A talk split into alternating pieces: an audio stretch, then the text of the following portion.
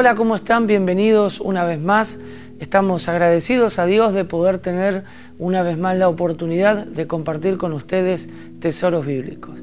A partir de este momento y a través de este programa queremos animarles a seguir creyendo. A través de Solidaria TV esperamos poder llegar a cada uno de vuestros hogares y bueno, agradecerles como en cada programa por la oportunidad que ustedes nos dan de poder estar siendo parte de su familia y es el momento de compartir en este día una hermosa reflexión, la excusa del pecado.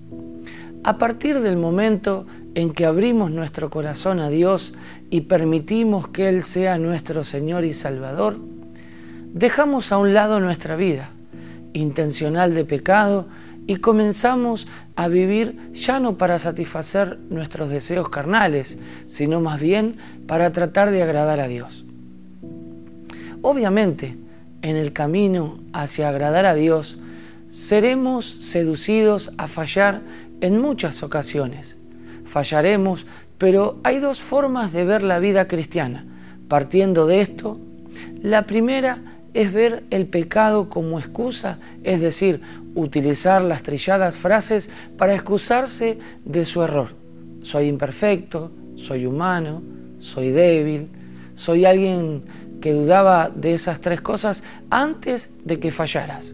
Es obvio que somos imperfectos, es obvio que somos humanos y es obvio que por naturaleza débiles ante el pecado. Pero ninguna de esas tres excusas u otras que quieras anteponer al reconocimiento de tu error pueden solucionar el hecho ya concretado.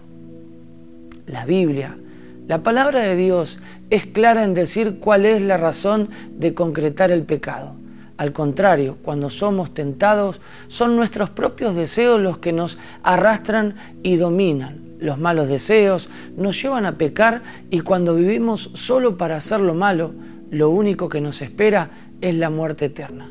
La palabra de Dios en el libro de Santiago capítulo 1 del verso 14 y 15 en la traducción del lenguaje actual dice así, fallamos o pecamos cuando nuestros propios deseos nos dominan aunque cada uno de nosotros ha sido dotado con dominio propio, que significa puedo, porque no nos ha dado Dios un espíritu de cobardía, sino de poder, de amor y de dominio propio, dice 2 de Timoteo capítulo 1, versículo 7 en la Reina Valera 1960. Al leer este pasaje queda en evidencia que la única causa por la que pecamos es porque simplemente queremos hacerlo y no porque seamos imperfectos, humanos o débiles. Es simplemente que quisimos hacerlo, pues de haber utilizado el dominio propio que Dios nos dio, hubiésemos eh, decidido no fallar.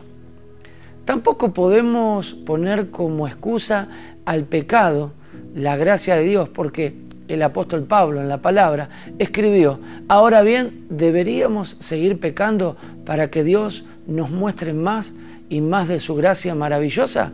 Por supuesto que no. Nosotros hemos muerto al pecado. Entonces, ¿cómo es posible que sigamos viviendo en pecado? Esto lo podemos leer en el libro de Romanos capítulo 6, versículos 1 y 2 en la nueva traducción viviente.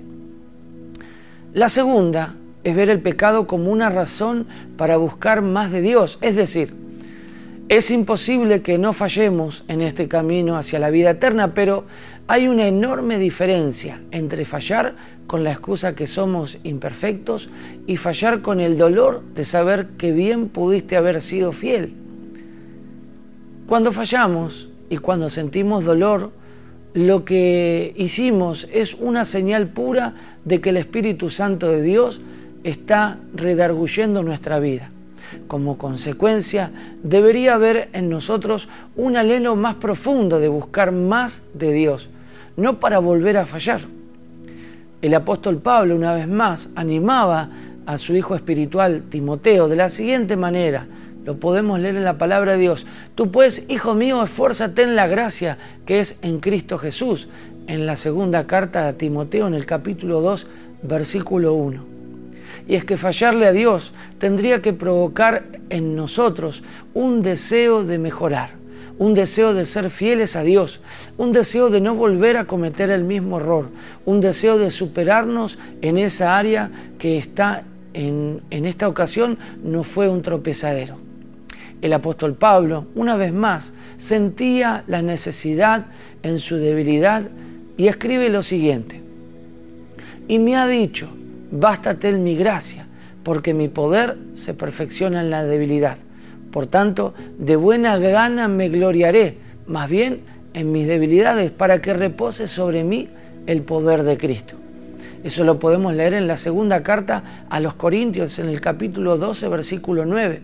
Me llama la atención la palabra de buena gana, y es que cuando lejos de excusarnos de nuestras debilidades, buscamos de buena gana el favor de Dios, podemos llegar a ser más fuertes, pues Dios se perfecciona en nuestras debilidades. Ahora bien, podemos vivir nuestra vida cristiana de dos maneras, excusándonos por nuestras fallas o reconociendo nuestra debilidad y buscando más de Dios cada día. Una vida mediocre en el Evangelio es aquella que no le pone atención a su vida constante de pecado, porque simplemente cree que es normal y que todo lo hacen, pero la realidad es que Dios nos llamó cuando andábamos en nuestros delitos y pecados. Nos perdonó, nos restauró y ahora desea que cada día luchemos por agradarlo, no haciendo lo que antes hacíamos, sino buscando su favor a través de lo estipulado en su palabra. Antes no la conocíamos, pero ahora podemos leer, la Biblia lo dice claramente. Dios ha demostrado cuánto ama a todo el mundo, pues le ha ofrecido la posibilidad de salvarse del castigo que merecen. Ese amor de Dios nos enseña que debemos dejar de hacer el mal y no desear lo malo de este mundo. También nos enseña que en este mundo debemos ser honestos y fieles a Dios y pensar bien lo que hacemos. Así debemos vivir mientras llega ese día feliz y maravilloso que todos esperamos, cuando se manifestará nuestro gran Dios y Salvador. Él quiso morir para rescatarnos, hablamos de Jesús, de todo lo malo y para purificarnos de nuestros pecados. Al hacerlo nos convirtió en su pueblo, en un pueblo decidido a hacer el bien. Eso lo podemos leer en Tito capítulo 2 versículo 11 y 14 en la traducción del lenguaje actual. Vivamos cada día decididos a honrar a Dios. Eso es el motivo de esta reflexión en este día. Tal vez vos estás en este momento dudando de que Dios te ha dejado de amar porque te has acostumbrado a pecar y has tomado quizás el pecado como algo inofensivo y has minimizado el peligro de lo que puede causar el vivir en pecado, aún habiendo sido una persona rescatada. Pero en este momento, antes de terminar este programa, quiero hacer una oración. Padre, en el nombre de Jesús, en esta en este momento. Yo quiero interceder por la vida de cada uno de aquellos que en este momento me están viendo o escuchando. Señor, te pido en el nombre de Jesús que tú puedas darle una vez más la oportunidad, que ellos puedan arrepentirse de sus pecados y puedan apartarse para poder hallar gracia en el oportuno socorro que tú brindas a través de tu misericordia. En el nombre de Jesús, yo me uno a la oración de mis hermanos y te pedimos perdón. Si te hemos fallado, Señor, si nos hemos deslizado detrás del pecado y hemos tomado como una rutina el pecado y pensamos que no nos está haciendo daño sin darnos cuenta. Te pedimos perdón en este momento y que tengas una vez más misericordia de nuestra vida. Padre, ayúdanos a separarnos del pecado, a renunciar a todo lo vano y a todo lo malo que este mundo nos ofrece. En el nombre de Jesús. Amén y amén. Espero que esta reflexión, como cada una de las que compartimos aquí en Tesoros Bíblicos a través de este programa, eh, hayan podido ser de mucha bendición para tu vida.